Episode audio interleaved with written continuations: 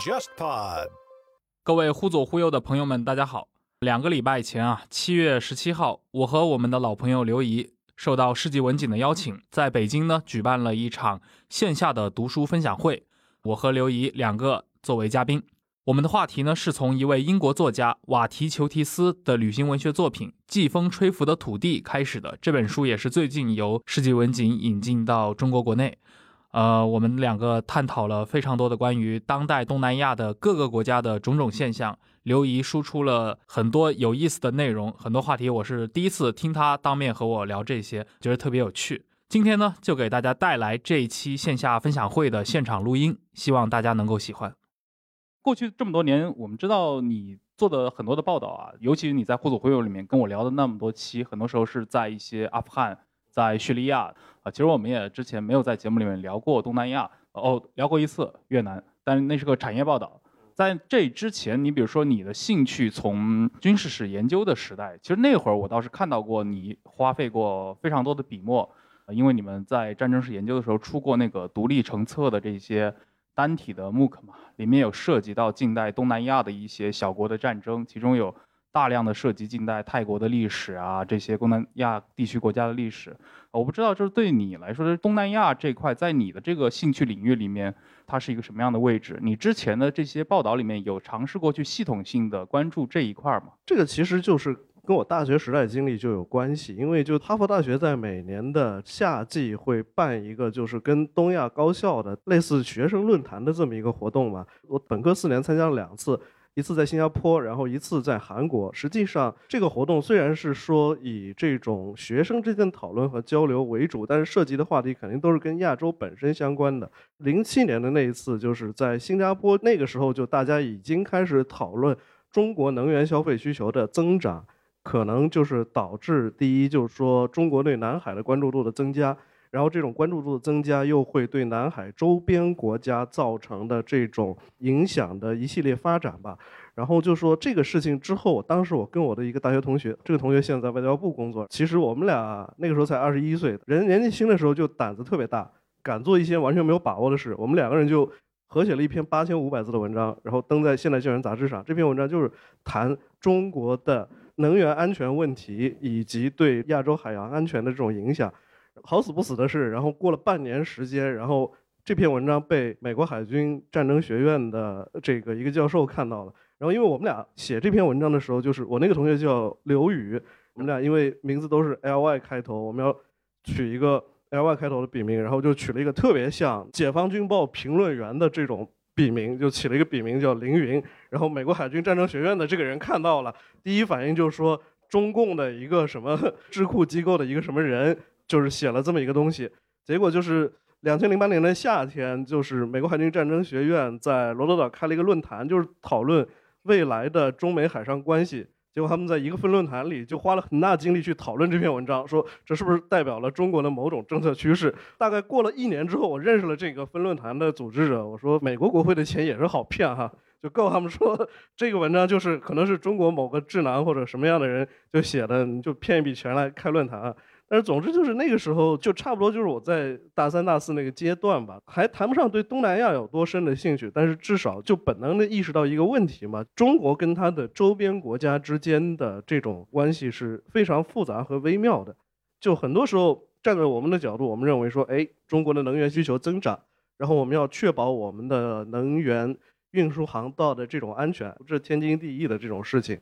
不构成对于周边国家的这种任何意义上的这种威胁，但是其实就是马汉在一百多年前写那个海权对历史的影响的时候，马汉就提到说，陆地国家和海洋国家对于它的这种邻国造成的这种压力以及它的这种呈现形式是完全不一样的。我和你之间隔着一个这种大洋，尽管我可能面积比你大十倍、二十倍，但是我们之间隔着一个海洋。就构成了一种不光是空间，还有一种心理上的缓冲，使你觉得即使跟你跟我处于这种敌对地位，那么就是说受到的这种压力，特别是心理上的焦虑也没有那么大。但我们两个是陆上邻国，我的国力和土地面积是你的十倍，我即使是出于自卫的这种目的，我在扩充我的军备，你也一定会感到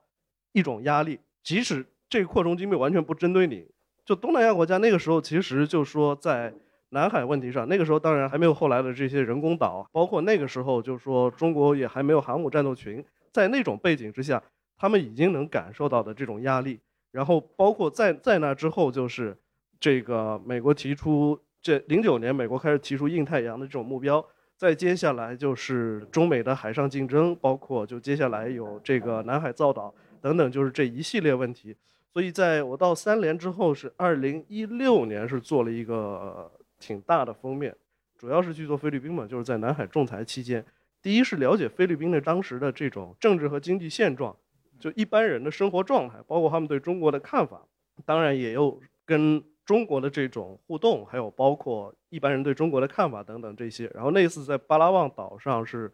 租了一个很小的渔船，然后就坐了这么一个渔船从巴拉望岛。就去南沙群岛，然后就是反正开了差不多十节航速，就开了一天一夜吧，然后就到达了南沙群岛东边的那个舰长暗礁那儿，然后就因为当天海况不好，就把我的摄影给吓哭了，导致我们虽然到达那个区域，但是在那个时候是早上一点半，就很可惜没有在那儿拍到任何的这种有菲律宾控制的岛礁上这些人群和他们的这种活动状况就回来了，包括我那个时候就觉得说。你得坐一次这样的船，你才能体会到，就是说马汉说的是对的，就海洋确实就是一个公共场域。你在地图上画出的这种领海线，包括就是说我们中国这种九段线，可能就是说这个东西是没有办法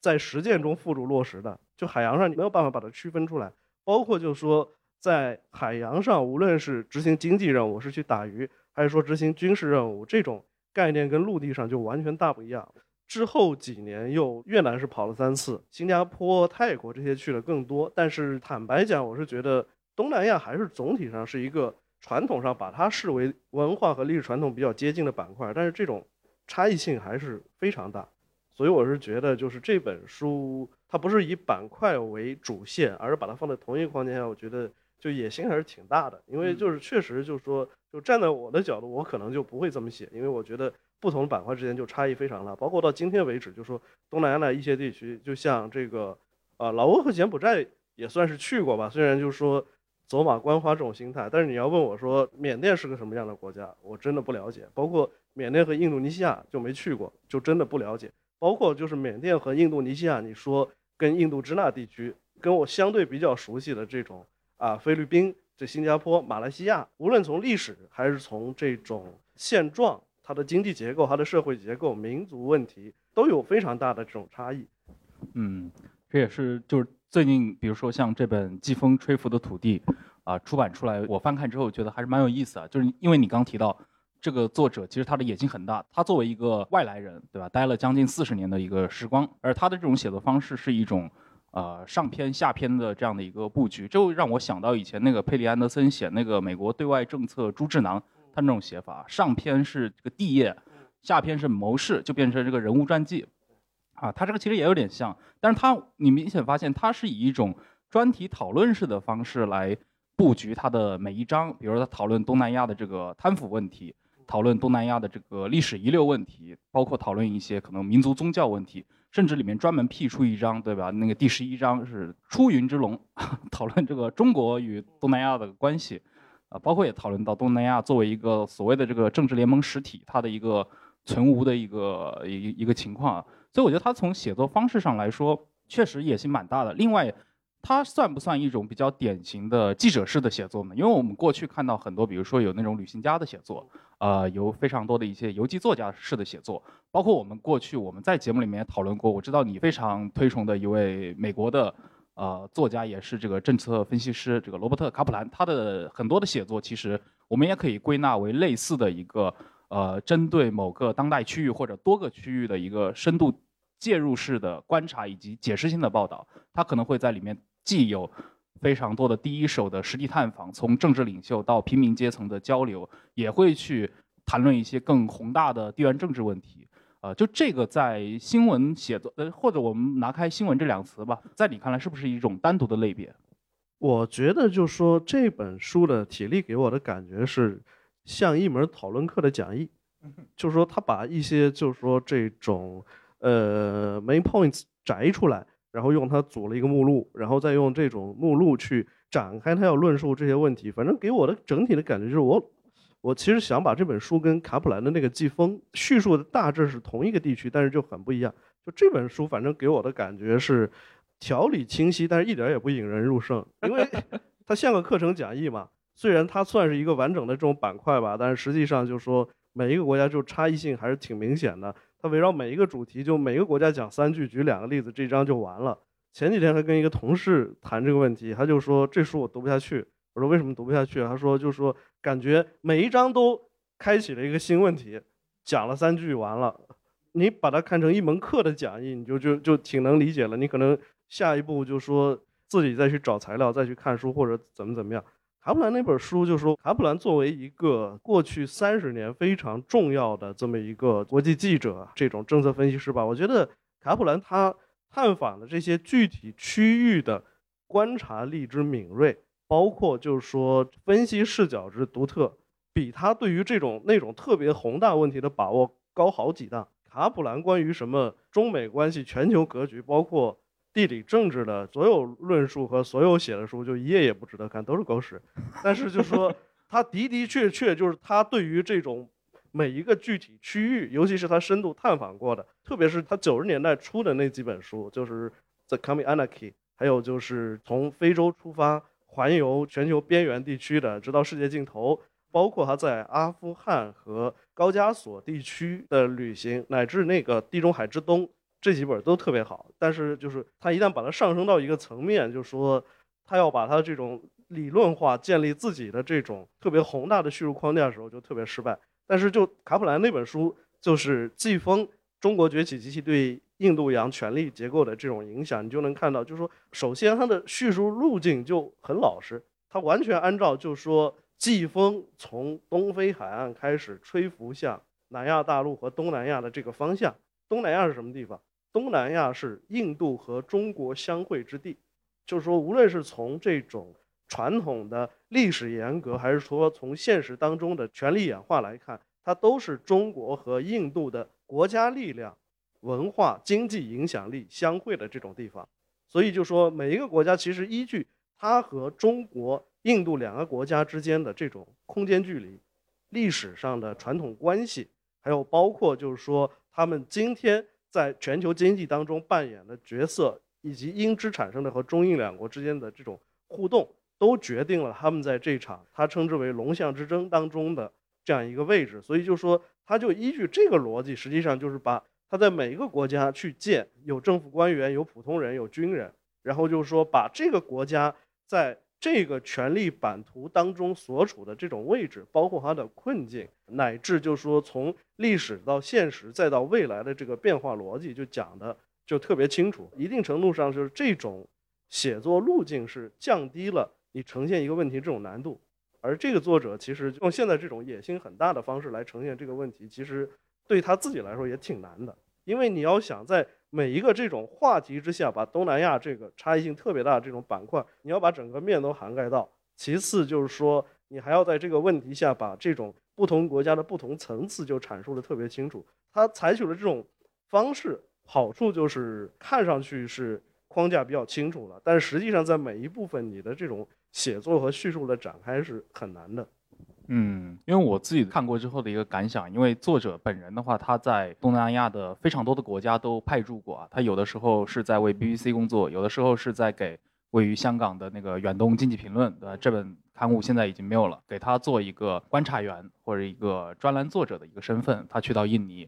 而且他也深度的参与过这些国家的近四十年来的一些。啊，历史性的时刻，所以我想，其实这本书里面，他其实确实展示了非常多的他观察到的现象，他意识到的问题。但是，大家如果是奔着一个非常呃，我去读一本能够向我解释清楚印尼何以成为今天的印尼这样的一些过程脉络的话，可能在这本书里面确实不太容易去获得到。那更多呈现的是，就是他描摹了非常多的现象，但是他很难去给出一个答案。我想这也是就是。一个观察者嘛，他在一片土地上生活了非常长远的时间之后，他可能在做结论的时候就变得不那么勇敢了。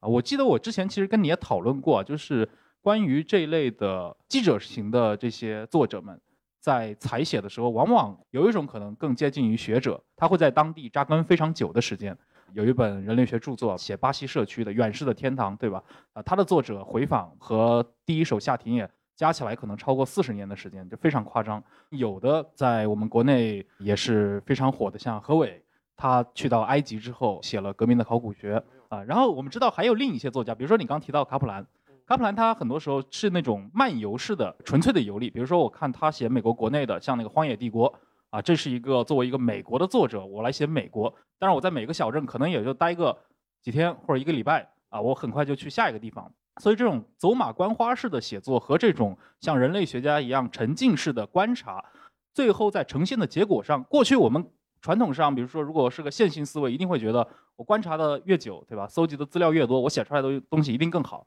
但好像你自己的体会上，好像未必一定是这样的一个结果。其实是这样，这本书的作者就还有个优点吧，他还是想对于他日常 cover 的这些话题提供一个解释，我觉得这很重要。就最近几年，我可能是个人偏好的原因吧，我越来越不喜欢听故事了。中午还在跟同事讨论稿子的时候，就提到你听当地人讲故事，一个很要命的一件事是，到底你对于他传达给的你的这个信息。他给你讲的这个故事，你有没有验证的这种能力？我现在最怕的这种稿子是什么？就是请义乌的叙利亚商人谈叙利亚局势，或者就是请一个在中国的巴勒斯坦餐馆老板谈巴以问题。看到这种稿子就想打死这个作者。呃，这就是我说的，就是他们对我而言，不是说这个问题没有意义，不是说你不能找一个餐馆老板来谈巴以问题。问题就是说，这只是第一步，就是我到了一个国家，就说。我需要清楚对什么人应该问什么样的问题。你能不能问一个普通人一个特别宏大的这种问题？包括你如果是一个外媒驻中国记者，你能不能问这种问题？能。普通人对于这种宏大问题也有他的看法，但是就是说这够了吗？这可能就是对我而言，所有材料里面就是说它有价值，但是是价值等级比较低的那种。就是说你应该让知识分子去谈他对于大学教育的这种看法，你应该让普通人去谈物价。去谈包括他经历的这种日常生活的变迁，你应该让政治家去谈政治，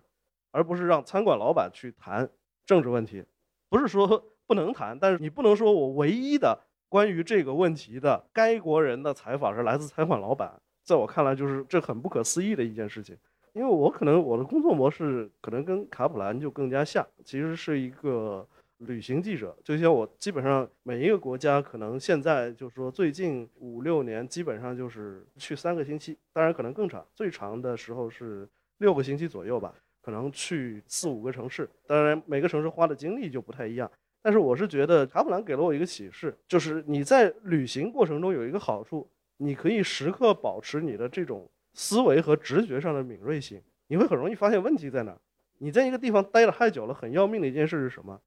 你被无数的细节所淹没，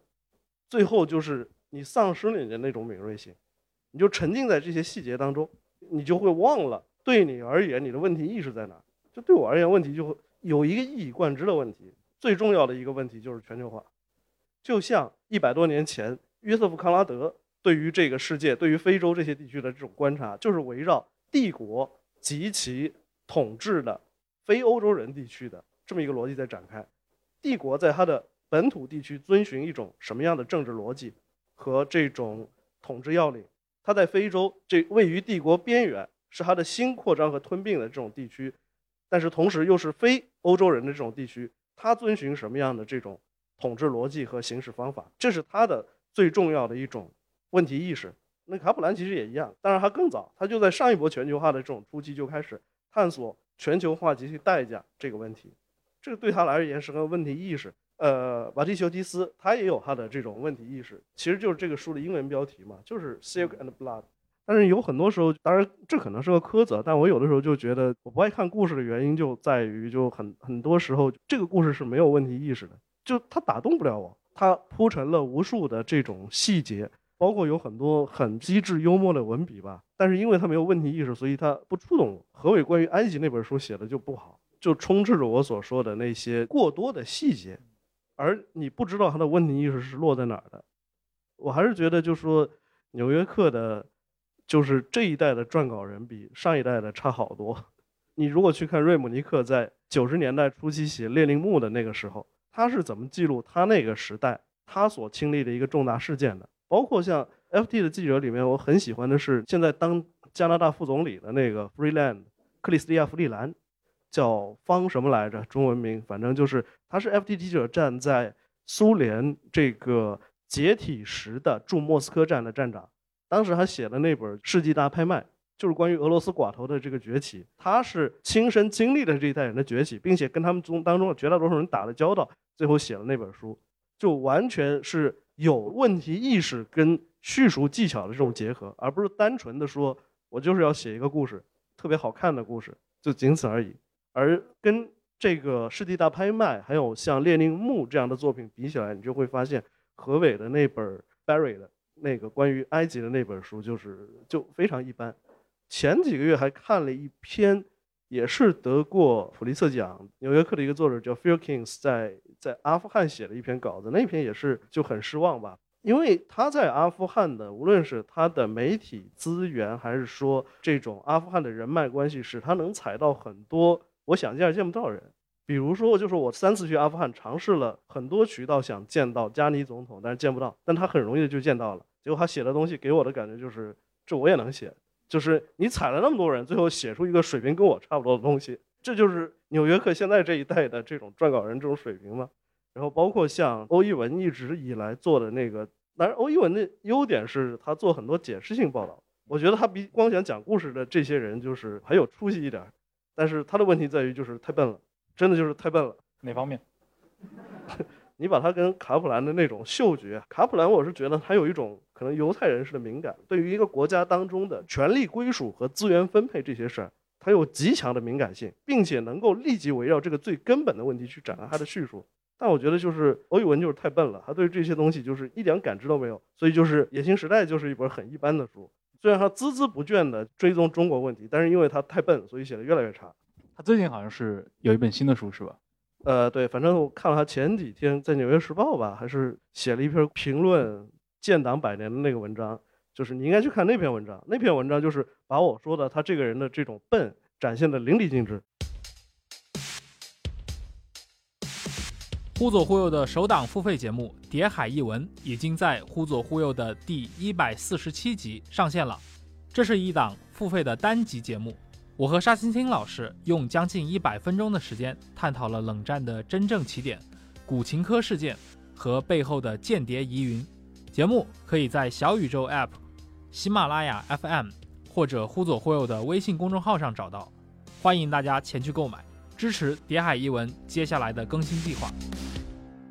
我们说回这个《瓦提丘提斯》这本书啊，这个这个啊，这个名字很带点这种古罗马的风范。就这本书里面，其实他自己个人，他当年七九年的时候来到东南亚，最开始比如说去到缅甸，嗯，后来去到像印尼，那其实他很多时候的一个落脚点，包括他观察最多的呃一些问题现象，是来自于印尼嘛？因为他九一年出他第一本书的时候，就是在写苏哈托治下的这个印度尼西亚，而且那会儿。那一九九一年也恰逢上一波的全球化，包括那个第三波民主化浪潮。嗯，啊，那个时代大家对东南亚有很多想象。我想他其实从第一本书的时候所去触达的这些很多的议题，直到今天，在他这本书应该是二零一七年出的，也就是说二十六年以后，他依然把它放置在其中的章节里面，这些问题没有得到回答，甚至啊，从九一年到一七年这二十多年来，这些问题在不同的土地上经历完全不一样的反复。你刚提到你去到菲律宾，对吧？那菲律宾在东南亚也是一个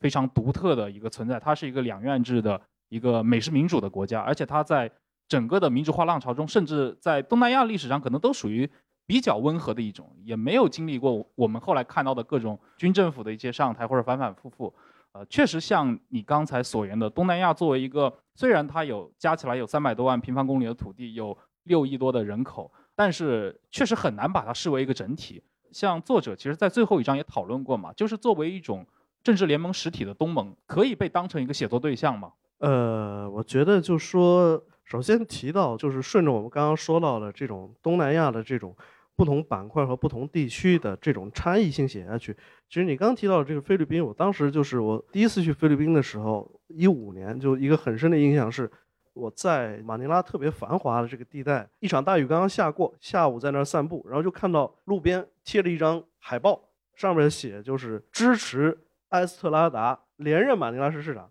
我当时非常震惊，因为知道埃斯特拉达作为前总统，他是因为贪污罪在离任之后不久就下狱了，但是我就去之前没有太关注他后来的命运怎么样。但是一下子就发现，在我还没没有察觉到的情况下。埃斯特拉达只在监狱里待了三个月就出来了，出来之后迅速重返政坛，竞选首都马尼拉市市长成功，现在正在角逐第二个任期。接下来又发现我们所知道的菲律宾民主化浪潮中一个很重要的事件是费迪南·马克思被推翻，阿基诺夫人上台，然后你就会发现，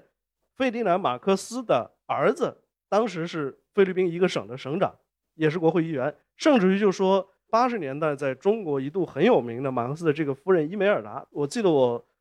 小学时候买了好多八十年代的世界知识杂志来看，上面就写，哎，伊梅尔达逃出总统府之后，然后起义的群众在他的卧室里面找到一千多双高跟鞋，这很重要的这个事件。但是实际上，伊梅尔达在海外，在美国流亡了大概十年左右的时间，就回到了菲律宾，随后又竞选菲律宾的参议员成功。然后你在任何一个，就是说不要说在东南亚，可能在任何一个菲律宾以外的这种国家出现这种情况，都是很瞠目结舌的。包括后来就是在阿斯特兰达之后，菲律宾的那女总统阿罗约也是在离任之后入狱，但是很快就是也是迅速的，就是在监狱里待几个月又脱狱，又重返政坛。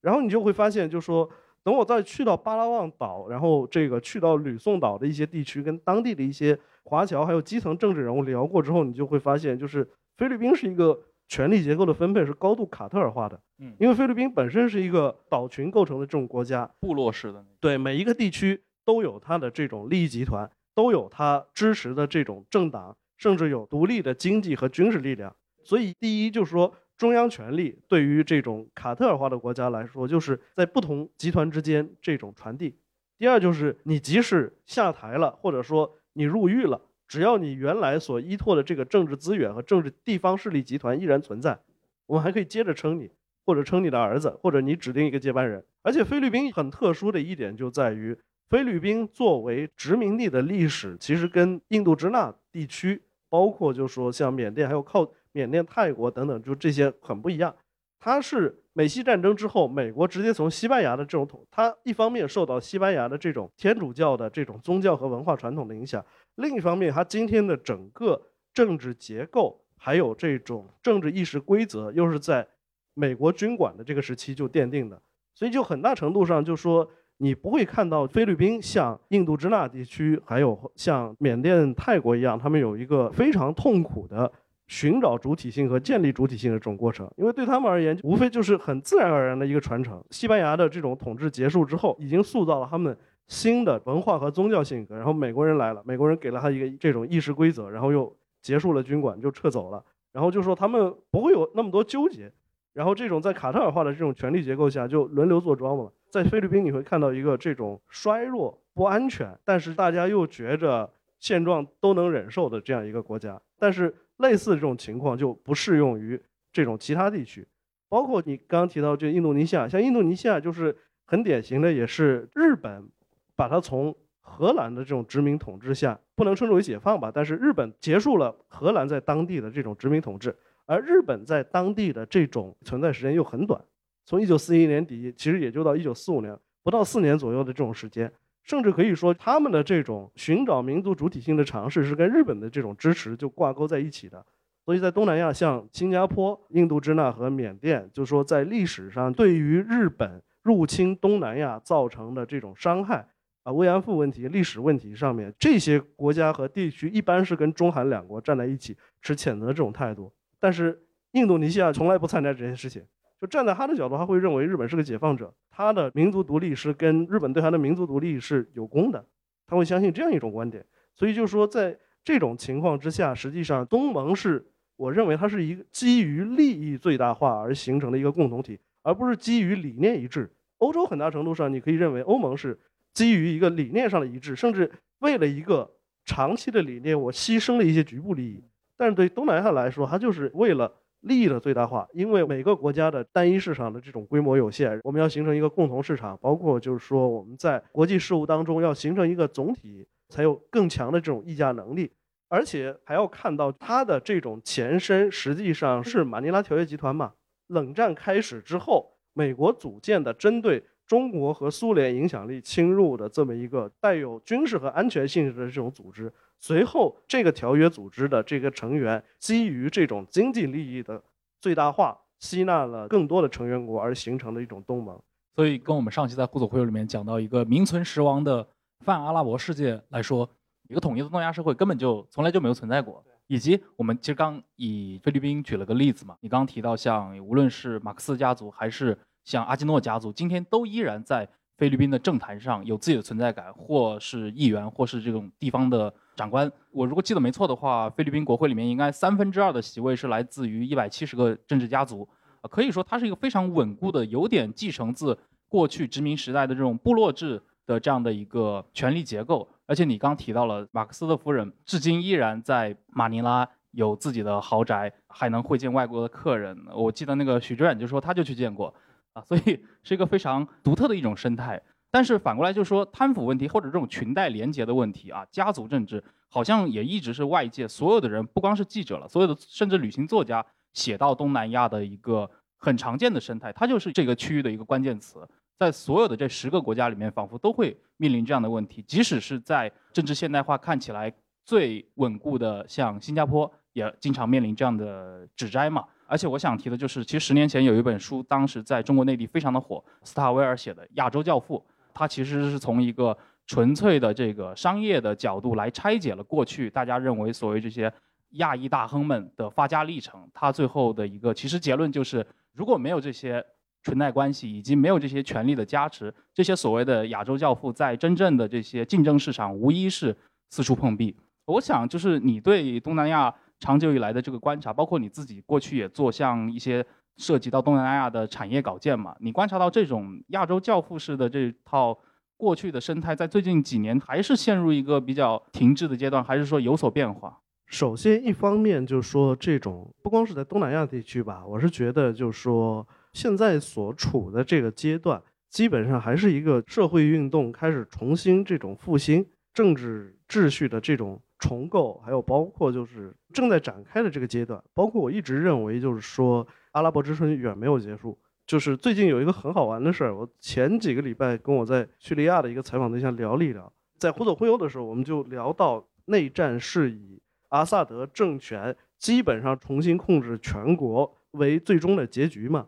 但是，就说我记得我当时还说了一句：今天的这个阿萨德政权跟内战爆发时相比，执政集团掌握的这种社会资源是大大的被削弱了。就是我记得我跟你开玩笑说。在这个一七年第一次去的时候，大马士革就四百万人难民没有回来的时候就一切正常。然后到一九年春天又去大马士革，那个时候可能有一百多万难民就是从边境涌回来，市面上变得更热闹了，但是天天停水停电。我当时我记得我跟你开玩笑说，阿萨德这点能耐可能就能统治个八百万人吧，但是战前叙利亚有两千两百万人，就是这点事儿他就干不了，还没有办法把这种统治资源，然后军。就是分配到令两千两百万人都满意，但是当难民跑了一半，没准就行。现在难民一回来，他这个统治就维持不下去。事实就是这次跟我的这个采访对象他聊的这个事情，就是在今年的四月份，叙利亚举行了议会选举，虽然投票率大概只有百分之三十三点几，但是就是在这次投票前夜，阿萨德家族发生了严重的内部分裂。阿萨德的一个表弟马赫卢夫也是非常活跃的一个人物。包括就是在内战期间，马赫卢夫是把叙利亚过去存在的一个附庸政党，叙利亚最古老的一个政党叫叙利亚民族社会党，然后在这个党的旗号之下，组织了民兵部队去协助正规军在一些地方去打击反政府这种武装。所以就是说，马赫卢夫在内战当中，他自己的影响力是上升了，但是马赫卢夫的影响力上升受到了总统夫妇的这种警惕，因为。叙利亚的这个议会选举的这个选举人的这种名单，都是要经过执政党审核的。结果就是说，因为马赫卢夫想在候选人当中塞进更多属于他的人，结果就跟他的表哥总统闹翻了。最后就是在总的选举结果当中，当然复兴党依然是第一大党，但是就说很令人惊讶的一件事是，此前是国会第二大党的就是这个，呃，叙利亚民族社会党，就几乎就是在总统的打击之下，几乎就是泡沫化了，在国会拿到三个席位。但是与此同时，为了填补这个政治真空，巴沙尔·阿萨德开始去动员，在二零零零年的大马士革之春最初的市场化改革当中，曾经去跟他合作的一些中间派和中左翼政党。结果很有意思的一件事是，叙利亚共产党在一九八六年就分裂了，分裂成了两个小党。这两个小党在这次选举当中都被总统提名了候选人。然后这两个党都进了国会，都在国会，一个拿到三席，一个拿到五席吧。然后叙利亚共产党里边的库尔德派还拿到了三个部长席位。就是内战，我们看到好像就说结果是这个反政府武装失败了，阿萨德胜利了。但是阿萨德的统治基础和他掌握的政治资源在内战当中是被大大削弱了，他永远无法再像二零一零年时那样去统治这个国家。而其实类似的这种情况，除了叙利亚之外，在中东的这种其他国家，像伊拉克，十月份也要大选，还有包括就是说黎巴嫩和中东其他国家，就是也在涌现。也就是说，距离阿拉伯之春的最高潮这个阶段过去了差不多十年，但实际上这场社会运动没有结束。包括在拉美，无论是从智利，还是再到最近的秘鲁选举，再到马上接下来巴西也要大选，就你会发现，就是说。我们过去认为的这种右派或者说是本土派占据上风的这种局面，并不是永久化的，它依然在被改变。包括到了今天，类似情况其实也发生在东南亚，缅甸的这种政治状况的，无论是政变还是随之而来的这种反政变，最后会会发展到什么情况？包括就是说马来西亚政坛，去年马哈蒂尔这个一折腾，一下子又造成了一个新的很不利的这种局面。但是说，其实，在马哈蒂尔的现在这个阶段，在纳吉布下台之后的那个重整政治秩序的阶段，包括在现在，也许依然很重要。但是他九十多岁了，终究是要退出舞台的。而这种新的这种力量，其实就是他可能不会立即说发挥作用，但这种力量在积累。包括你看，新加坡李氏家族还会有第三代吗？很值得怀疑的一个问题。所以就说，我是觉得很多时候。对于特别漫长的这种结构性问题，你得察觉到这种变化的因素。另一方面，我是觉得，就是说历史周期可能跟我们人的一生，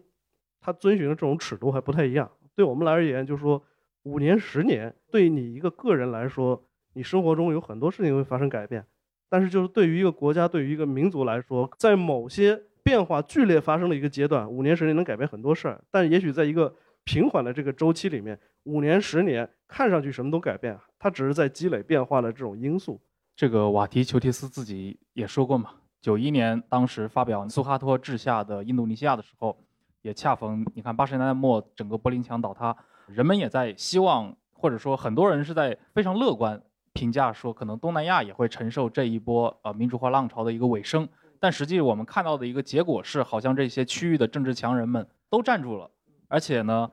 完成了反击之后，稳固了自己的基本盘。九十年代提出了亚洲价值观，对吧？我们知道这些亚洲的这些政治教父们开始公开唱了反调啊。其实我自己在想啊，我们提到东南亚，最终你会发现它的社会生态，它虽然碎片化，但是有一些关键词，最近四十年来一直稳固的和东南亚绑定在一起。刚刚我们说过的，像无论是菲律宾还是啊其他的一些国家，它的这种裙带政治，它这种家族政治啊，它甚至一些贪腐问题。那还有一个跟东南亚可能绑定下来的刻板印象，也是我们今天如果聊东南亚的话，肯定来的现场的很多现场的这些无论是听众还是读者，过去在很多资料上也会去接触到，比如说东南亚的这种军人政治的一个传统。这么多年，你作为一个国际记者的话，你自己是如何看待？比如说你刚刚也提到了像缅甸，对吧？昂山政权的上台与后来我们看到的一些事实的变化。啊，包括像泰国，就是在非常多国家中都经历过或者正在经历这样的阶段。我觉得很大程度上就是说，你提到的这个问题，还是跟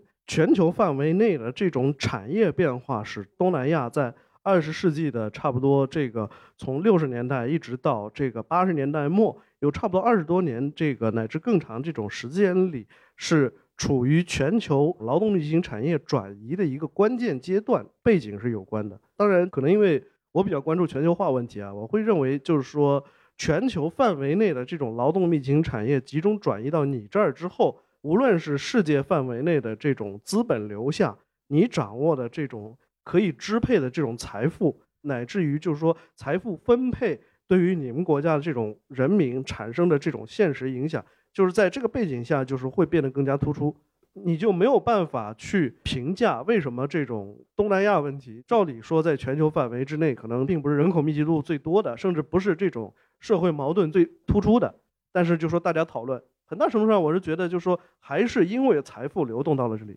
就反过来它刚好跟中东世界构成一个反面。中东世界要命的一件事儿就是能源发现之后，它的整个的石油产业在二十世纪的七十年代达到巅峰之后。实际上，它在全球分工当中再也没有找到其他角色，特别是它的人口急剧增长的背景之下，它没有能够承接到全球的这种劳动密集型产业的这种迁入，这就对中东国家、阿拉伯国家而言，就造成非常深重的这种社会矛盾的持续激化和非常严重的这种财富分配问题。但是在东南亚，可能就是人口也在持续增加，但是另一方面，因为全球范围之内。能够吸纳最多的劳动力的这样一些产业，在转移到了这儿，在这儿停留了很长的一段时间，又以它为中心来辐射出去，导致东南亚这些国家的这种统治者获得了更多的政治和经济资源去维持他们的这种统治，一定程度上是给予了他们过去这种体制以更大的这种弹性。就像沙特一样，沙特解决社会矛盾的一个办法就是本地的国民都不工作，我给你发钱发钱。呃，与此同时，把这种低端服务业交给外籍劳工去解决，通过剥削外籍劳工和优养本国的这种国民，来达成了削弱社会矛盾这种目的。这东南亚的这种一定程度上也是通过处于这种裙带结构上的这种利益集团之间的，可以称之为分赃吧。然后就是再通过他们的这种传统社会结构再往下去渗透这样一种方式，一定程度上是在。资源集中于这儿的这样一个阶段来解决了这个问题，而反过来讲，东南亚国家当中，像缅甸这样，就是他在上一波承接劳动密集型产业的这种过程当中，他是错过了这个机会，导致他的统治集团手中掌握的这种可分配的资源不足，他的这种矛盾也变得更加突出。哎，我们好像看到在东南亚的整个的，比如说国民这个角度上来说，你认为最近几年它整体上是一个什么样的一个政治光谱的倾向的？比如说，我们上次在聊到以色列的时候，对吧？最近十年来，以色列的人民可能是在一个从政坛领袖到全民都在一个急剧的右翼化。在东南亚，传统大家还是认为东南亚人是很温和的。东南亚可能现在还处在公民社会开始兴起的这样一个初期，因为其实卡塔尔华很要命的一件事是，就说我们传统上认为公民社会可以扮演的这种角色，无论是舆论的监督角色，还是立法机构对于行政权力这种限制。在一个卡特尔化的这种权力结构当中，这些东西都会被转化成权力的一部分。最典型的就是像媒体，我们会认为说，哎，这个媒体可以对行政权力的这种肆无忌惮的滥用，包括说这种裙带关系形成一个牵制。但是你会看到，在菲律宾，甚至于包括像在我们最熟悉的中国台湾地区，所有的党派都去办报，所有的地方势力最后都去办报，最后就是。舆论就是在这样一个卡特尔化的权力结构中，它就变成了政治斗争的工具本身。谁都去办一个报纸，谁都可以利用舆论来攻击自己的这种政治竞争者。那么，舆论作为一个比较公平的监督力量，这种意义实际上也就消失了。所以，就包括就是说，这个就泰国也有类似的这种现象嘛。像他信，一方面是大亨，一方面一定程度上他是代表了这种民粹主义的这种力量，来跟军人代表的这种。传统政商精英以及他们的这种利益共同者之间的这种竞争关系，实际上大家都试图说把自己打扮成一个人民的代言者的这种角色嘛。在这个过程当中，就是说你应该说东南亚存不存在一个底层的公民社会，就有这种萌芽，但是说它没有成长到第一可以颠覆原来的这种权力结构，第二就是说它能够用欧美所认为的那种传统的这种政治工具。来对现存的权力分配结构进行反制，或者说包括对于具体的政策进行反制，这样一个情形，就是说整个的无论是权力结构的这种分配，还是说整个的这种政坛的这种风气，都没有给公民社会的这种萌芽提供一个足够广阔的这种存在空间。我是相信这种情况会持续下去。那还有一个围绕东南亚也是被谈论很多，包括呃我们这本书作者也是花了整整一章来讨论的，就是一个宗教话题。那过去其实东南亚被视为一个多元宗教相处的一个典范嘛，尤其像印尼，它作为全世界最大的穆斯林国家，四成的人口是穆斯林，但同时它也容纳了非常多的其他信仰的群体，而且在以往的历史上是比较少发生这种基于宗教信仰的暴力冲突。但是最近二十年来，我们其实也会看到，包括你所报道的这个领域里面，全球的这些极端的宗教群体的兴起。他们其实也在对东南亚造成影响，这个过去其实或多或少也有一些讨论。我想知道这块，就是据你的了解，它的目前，比如说最近五年的一个状态是什么样子？我知道好像拉登应该是从九十年代基地组织就已经向东南亚有过积极的渗透。你提到这个问题，就一定程度上是涉及到两点。首先，它涉及的是一个国家和社会之间关系的问题。宗教很大程度上，尤其是在一些国家力量的强制性。第一，就说不够突出；第二，就说国家掌握的统治资源不足，延伸不到基层的这些地区。就说宗教是作为社会的一种自组织的形式存在的。最典型的就是在很多阿拉伯国家，就清真寺是作为组织基层社会的一个基本单位存在的。比如说，在发生水灾、旱灾了之后，组织救助的这个力量是清真寺，因为这种国家的统治资源和统治力量不足，它延伸不到基层，所以依靠这个宗教。在这种背景之下，实际上就说，基本上是从七十年代开始产生了两个新的潮流。第一个就是说，伊斯兰教的一定程度上是这种政治革新运动，以这种埃及的赛义德·库特布在一九六七年战争之后的这个反思为起点，它的高潮实际上是一九七零年代霍梅尼还有整个中东的这个什叶派的教士联盟在伊拉克的这个纳西里耶产生的关于新的。革命性宗教国家的这样一个这个理论，实际上这两种理论虽然它属于不同的这种派别，但是基本上都试图用社会去征服国家，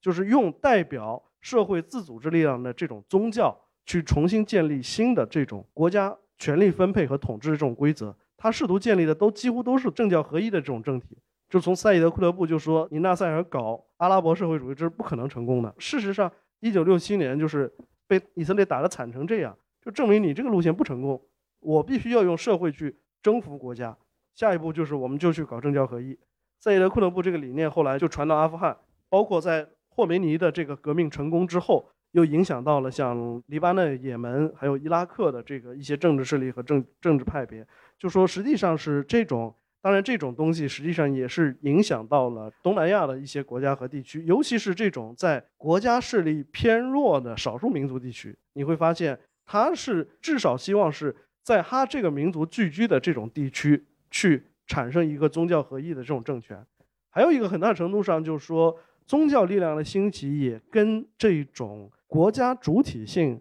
叙事的失败有关。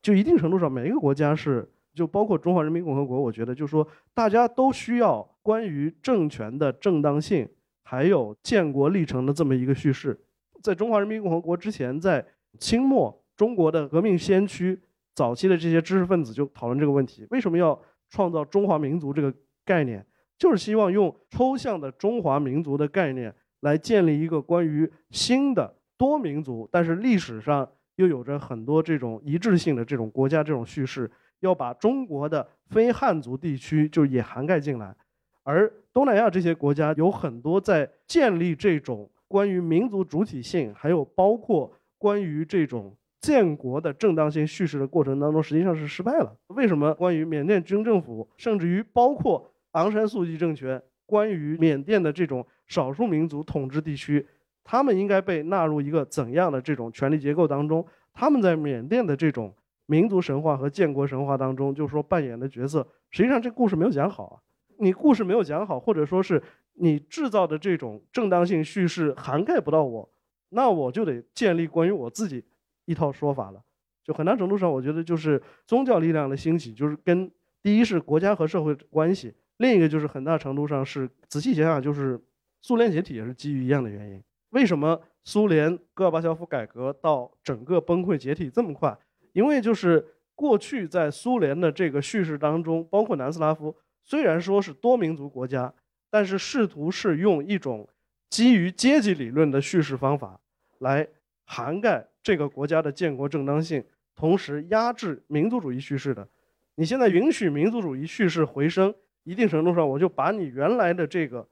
正当性叙事的基础给抽离了。我要基于民族主义去讲一套新的故事，去讲一套关于我这个民族和地区的故事。那你原来的这个联盟的这个正当性，在这个过程当中就被消解了。其实就是说，很多地区不止于东南亚，这种宗教复兴的一个前提，其实是世俗的或者说是非宗教因素的这种政治以及它的利益分配模式的失败，就非常精彩啊！我们如果去翻这本书的话，其实作者对于东南亚诸国的批评其实非常多，甚至是每一章里面我们都可以看到，他不光是在批评这些政府，包括他过去的历史，甚至你隐隐的可以看到，也有对当地的这些。酝酿形成这些生态的整个的所有的民众啊，这样的一些批评或者说一些观察到的这样的一些负面的印象在里面，而且我觉得这些也是在中文世界我们过去其实不太容易去看到的一些方面嘛，就包括前几年那个保罗索鲁的书在国内出版，对吧？但那个是个纯游记，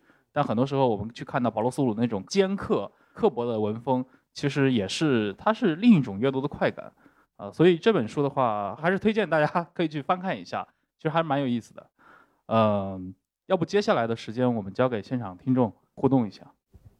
呃，喂，呃，那个两位老师好。然后我个人也在东南亚工作和生活过，会有一个很有意思的现象，我不知道大家有没有这个感觉，就是到了东南亚之后，接触到在那边的工作也好、创业也好，还是做生意也好的中国人，他会普遍反映一个问题，就是东南亚人太懒了。在印尼的时候，印尼人太懒了；然后在泰国说泰国人太懒了。然后刚开始听那种呢，也没觉得有什么，但是后来你会发现有点问题啊。比如去欧洲创业做生意的，他会说：“哎呀，这欧洲人太懒了。”去南美的会说：“这南美人太懒了。”去非洲的更不用说了，对吧？就是非洲人简直懒的就不行了。所以你就会发现，哎，为什么出去人给出来一个好像是共识的东西，就好像全世界都是懒，就我们中国人最勤快，就是这样的一个一个现象。我想问的就是两位老师怎么看待这样一个现象？其实我可以顺着你刚刚这个路径就继续往下走。北京人到了贵州，觉得贵州人很懒；到了云南，觉得 云南人不工作。这个云南人为什么这么懒？其实你仔细看看，这个路径是一样的，就是九九六的爱好者，他总能找到一个指责别人的这种理由。当然，你说的这个问题，首先你得明确一个问题：不管你你是九九六爱好者还是不是怎么样，就是说你加班、你奋斗的目的到底是什么？这件事情，我是一直到二零一九年到了尼日利亚采访之后，我才彻底想明白。为什么？就我发现，就是其实尼日利亚的很多普通工薪阶层，他一定比北京的大厂的程序员要勤奋。为什么呢？因为尼日利亚的这个南部的经济中心拉各斯，拉各斯是一个沿着西非海岸自然形成的一个规划很差的这种城市，它的总面积跟安徽铜陵差不多，然后它的人口比上海还多，两千一百万人。然后因为它没有城市规划，就导致在城市外围造成了一个巨大的贫民窟。拉各斯本身又没有像样的这个公共交通系统，所以它的这种上班通勤是通过私营的小面包车来进行的，结果就导致拉各斯的上下班的每天的往返通勤时间是五到七个小时，就非常吓人。所以就是你下午晚上七点钟下班，你回到家已经十点半了，十点半你开始做饭吃饭，吃完你还要给小孩辅导作业，到了十二点半你终于睡觉了。你五点钟就要起床，因为你五点钟起床，你才能赶上早上的这个私营小巴班车，你才能保证八点半或者九点到你的办公室。你会发现，尼日利亚人完全不懒惰，他比北京任何一个大厂的程序员还忙。但是尼日利亚人认为这忙一点意义也没有。我在路上通勤七个半小时，而且我是在一个贫富差距极其巨大的国家，不到百分之五的人口控制了百分之九十的财富，那我工作还有什么意义？包括我在一六年在印度采访的时候，在德里附近的一个其实是小手工业工厂集中的一个小的工业区，那个地方的工人的吃苦耐劳程度跟中国任何一个地区的这个工人没任何区别，甚至于我觉得在他们身上我看到八九十年代浙江、广东很多工人的这种影子。德里那个时候季风来临前夕，半夜十点钟，半夜十点钟三十六度，白天基本上气温在四十二到四十五度之间。那个地方没有空调，他们就是光着膀子在这个车间里面工作，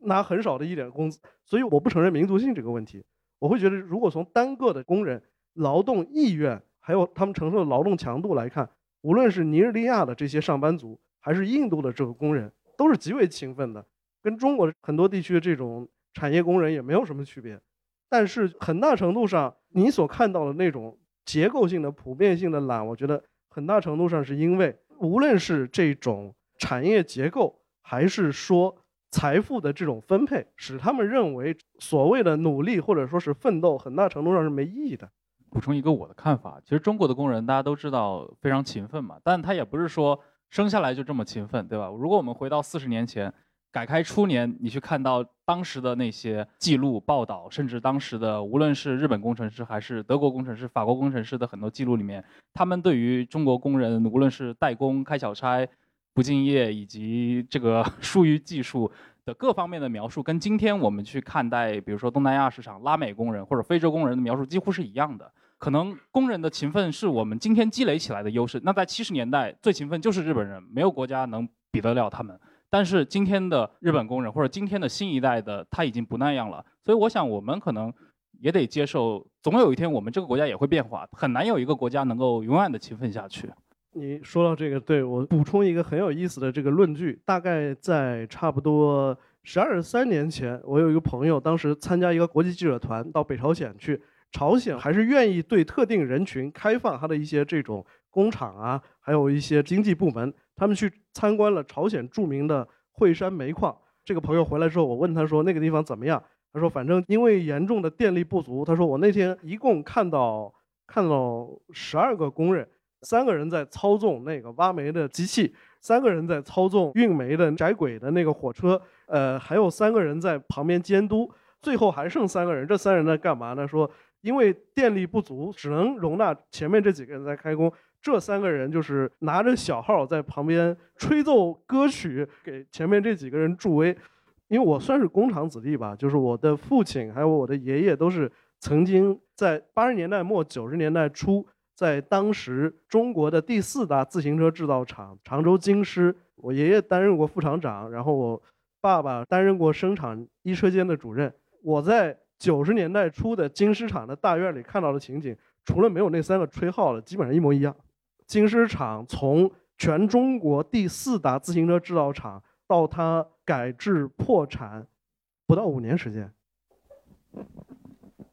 我有个很简单的关于公民社会的问题，就是你刚刚提到公民社会在东南亚这些国家都是处于一个萌芽的阶段，但是我之前就是在东南亚这些国家。工作和生活的那些年里面，我感觉公社会的群众基础它其实非常广阔的。就不管是在柬埔寨，还是在泰国，还是在缅甸，可能除了老挝以外的所有这些东南亚国家，它都是广泛的参与到非常多的公共事务，包括一些比如说跨境的投资啊、不平等啊、宗教自由啊、性别自由这些事务中的。然后他们也和一些政党，特别是一些在野党。有非常千丝万缕的联系，然后有一些也不只是地方上的，还有就全国性的，或者是整个一个区域性的一些公民社会的网络啊，其实都是非常非常的活跃的啊。但是同时呢，就这本书我也看了一下，然后里面也提到一个很关键的一个点，就是说这么活跃的公民社会的公众参与，包括一些比如说对于。当地的一些宗教的概念，或者当地的一些传统的知识的运用，来增加他们的民众的支持或者合法性。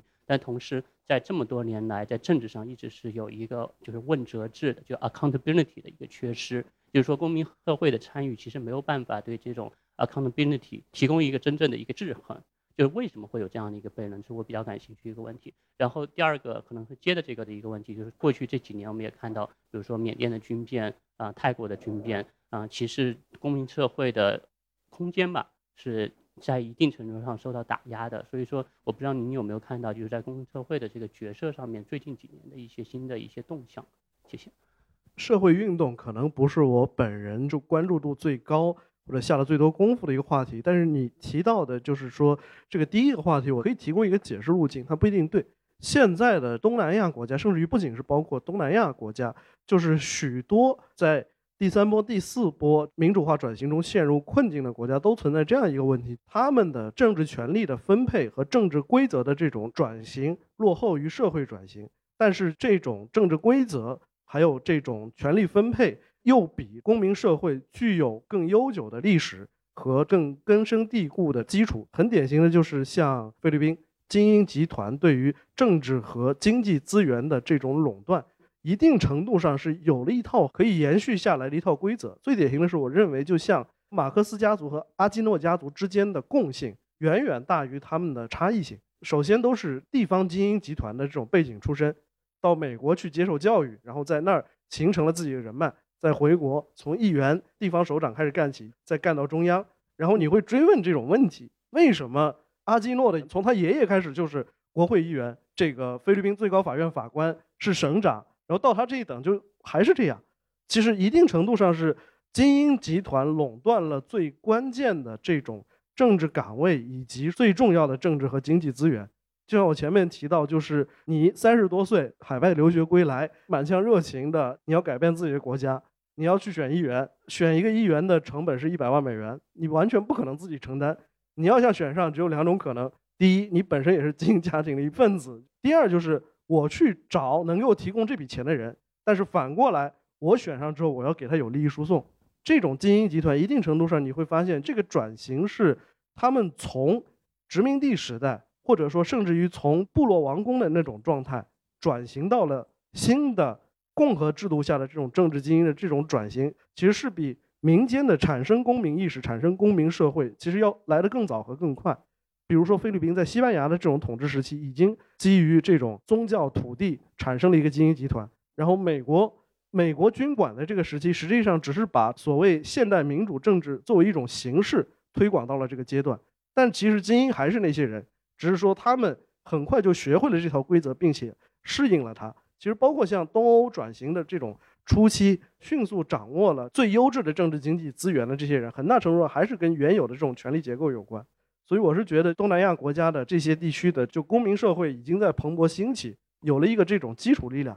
但是它的这种上层基于这种传统，还有基于权力分配形成的裙带关系的这个上层还没有被摧毁，甚至于说它存在的时间比下层这个新的公民社会要更加历史悠久，可能需要更长的时间。更多的这种反复和混乱，最后才能产生一种新的秩序。所以我说，阿拉伯之春就没有结束，变化的因素依然在累积。但是，也许这种累积并不是说在我们这一代人就能看到一个特别确定的这种结果。这本书这个作者瓦提丘提斯自己在书里面其实也写过嘛，他说他为什么要写本这本书，其实就是试图探讨一个话题嘛，就是从九十年代以来，整个东南亚的经济快速的发展啊，四小虎被全世界所知之后。它积累了如此大的一个产值和它的经济资本，但是为什么这些东西无法去促进社会和经济的一个平等？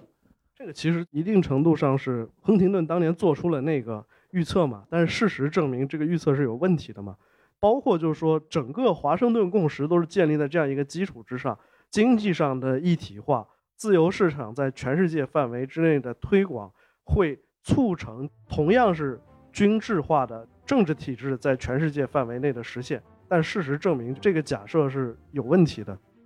如果没有新的问题的话，那我们这次的分享就到这儿结束了。那非常感谢刘怡今天的时间。